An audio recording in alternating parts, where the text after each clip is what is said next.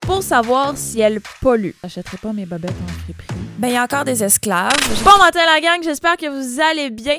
Si vous êtes déjà senti mal euh, d'avoir mangé des avocats après qu'on vous ait dit que c'était pas là, cet épisode est aujourd'hui pour vous parce que je vous parle de mes propres recherches quand je veux faire des achats neufs. Donc pour ça, je vais te jaser de cycle de vie, d'achat euh, éco-responsable et je vais te parler de recherche rapide pour faire ça rapido presto.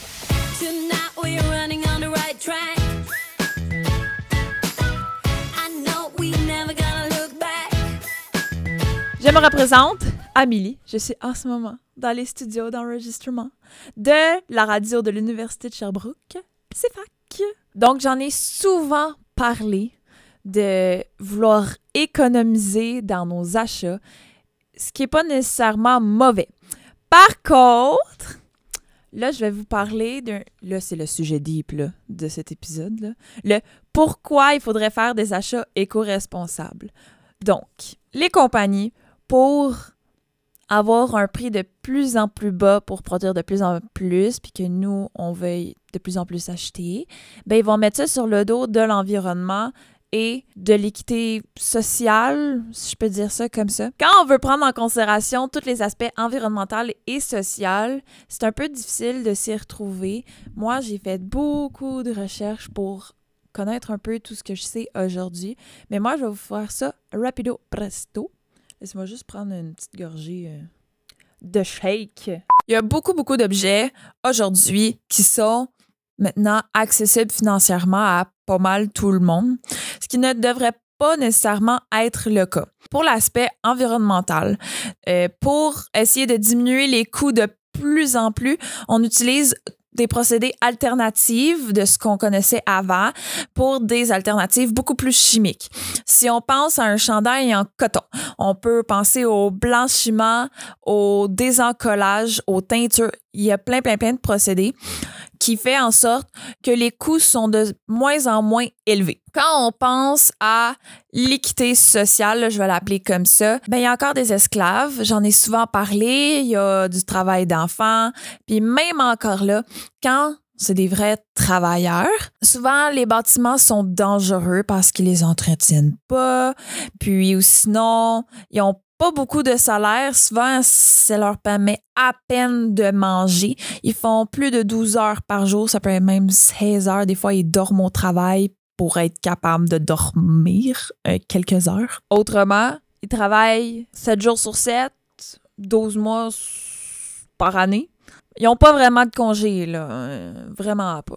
Si vous voulez en savoir un peu plus sur ce sujet-là en particulier, moi, je vous conseille d'aller lire sur les Uyghurs, qui sont des esclaves en camp d'internement, qui sont aussi utilisés pour travailler sur la production d'objets, euh, surtout dans l'industrie du vêtement, pour permettre de vendre des t-shirts à 5 pièces. Je passe sur un autre sujet euh, qui est encore deep. Là. Je reviendrai tantôt là, sur vraiment comment améliorer notre consommation, surtout si on veut acheter neuf. Là, je te parle de cycle de vie. Il y a tout un chemin à faire pour se rendre jusqu'à la fin de vie. Moi, je vais vous parler de chaque aspect de ce chemin-là. Personnellement, je veux pas évaluer un produit du début jusqu'à la fin parce que mes recherches seraient trop énormes. Ça augmenterait mon éco-anxiété. Puis mon anxiété de performance parce que mon anxiété de performance fait en sorte que je ne veux perdre aucune minute de ma vie. Tout doit être calculé. J'aime pas perdre mon temps. Mais je vais vous quand même parler de cycle de vie d'un objet. Je vais m'aider de mon ordinateur par contre parce que je veux pas en oublier. Donc, on commence avec l'extraction des matières premières. Ça, ça veut dire tout ce qui est culture, récolte, synthèse, parce que des fois, c'est synthétique. Ensuite, il y a la production. Donc, les industries manufacturières, les procédés agricoles et industriels, les constructions. Tu sais, mettons, pour transporter un objet, mais il faut un transport, mettons, les camions. Ben, il faut construire des routes pour transporter le camion qui va transporter des objets. Maintenant, le transport. Bon, on peut y aller par cargo, donc voie maritime, avion, voie aérienne. On peut y aller par euh, camion lourd, Vous comprenez le principe. Là, moi, je veux vous dire, par contre, un genre de petite note, là.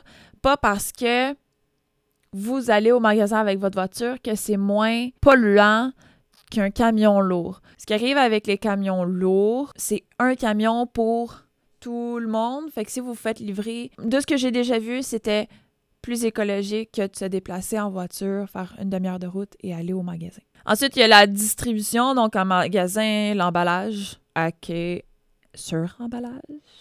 Euh, le visuel marketing. Je veux dire, on utilise quand même des produits, il faut le produire, le marketing. Son utilisation, ça, ça dépend vraiment de quel objet qu'on parle. Tu sais, mettons un vêtement, le nettoyage, le séchage, une voiture, ben, l'utilisation d'essence. Et ensuite, la fin de vie, qui est euh, l'enfouissement, le recyclage, l'incinération. Il y a la réutilisation parce qu'une fin de vie, pour nous, ne veut pas nécessairement dire fin de vie totale. Pour chacune de ces étapes-là, on consomme des quantités énormes d'énergie et d'eau. On produit des gaz à effet de serre. Certaines de ces étapes peuvent polluer l'air, l'eau, les sols, détruire les écosystèmes, épuiser les ressources naturelles. Puis quand on choisit les bons matériaux, ce qu'on peut faire, c'est réduire l'impact environnemental de la naissance d'un objet jusqu'à sa fin de vie. Une autre petite note euh, à part, pas parce qu'un objet est dit écologique qu'il est nécessairement éco-responsable. L'éco-responsabilité fait vraiment attention, oui, à l'environnement, donc aux produits chimiques et peu importe, mais aussi à l'aspect social, donc comme j'ai dit, le salaire, la santé des travailleurs, le transport. euh, c'est quand même assez large, là, mais principalement aspects environnementaux et social. Là, moi, je veux pas en devenir folle. Parce que imagine faire toutes ces recherches-là pour savoir chaque objet, c'est quoi sa vie, son cycle de vie, puis qu'est-ce que tu fais avec ça anyway? Donc, dans un autre article, je parlais de minimalisme. C'est sûr qu'une vie minimaliste, c'est plus facile à gérer. C'est plus facile à intégrer une recherche active sur chaque objet, sur chaque achat qu'on fait. Parce que techniquement, nos achats ne devraient pas être nombreux. C'est un peu le principe du minimalisme. Personnellement, j'achète euh, principalement seconde main en friperie.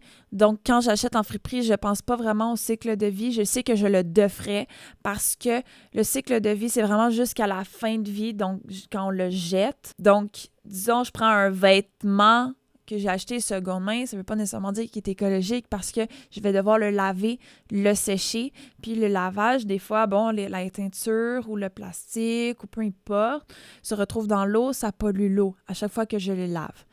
Le best qu'il faudrait que je fasse, c'est que j'achète seconde main et que je regarde sur chaque vêtement que ce soit du coton biologique, mettons. Oublie ça. Moi, j'ai choisi ma bataille. J'ai choisi d'acheter seconde main et d'être consciencieuse dans mes achats quand je dois les acheter neufs. Première chose que je fais, quand je vais acheter un, objet, que je vais faire un achat non nécessaire, d'abord, je essaie de le trouver en friperie pendant des mois et des mois de temps.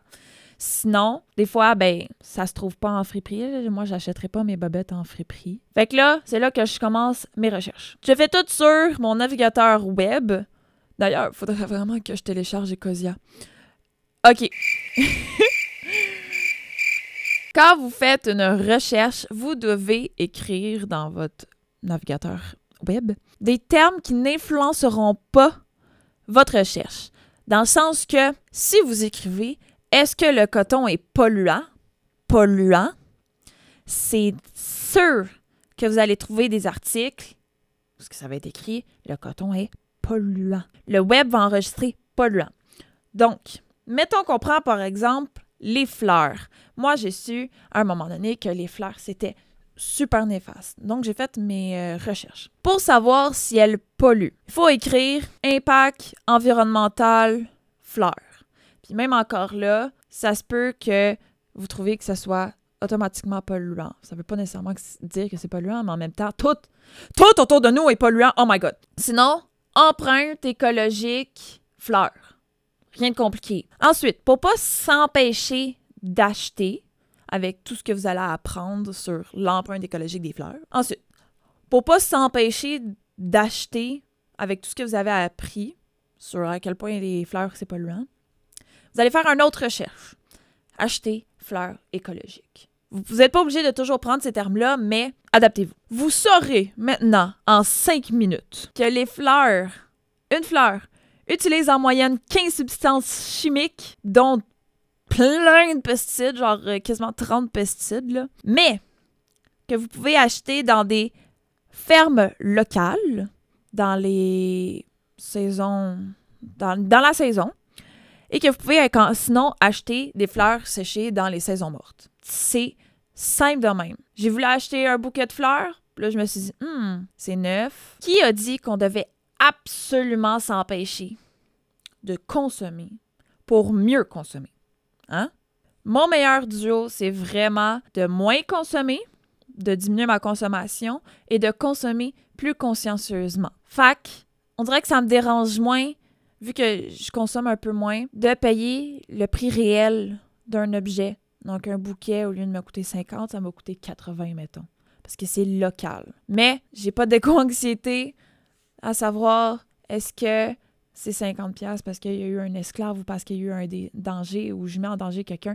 Peu importe. Je me sens en paix avec moi-même. Puis de toute façon, le 30 pièces, je l'ai économisé ailleurs. Fait que je l'ai. Je l'ai l'argent. Pourquoi pas le payer? Avant de vous quitter, je veux vous dire que vous pouvez me suivre sur mes réseaux sociaux, sur Instagram. Puis je vais vous dire Have fun, lovely people!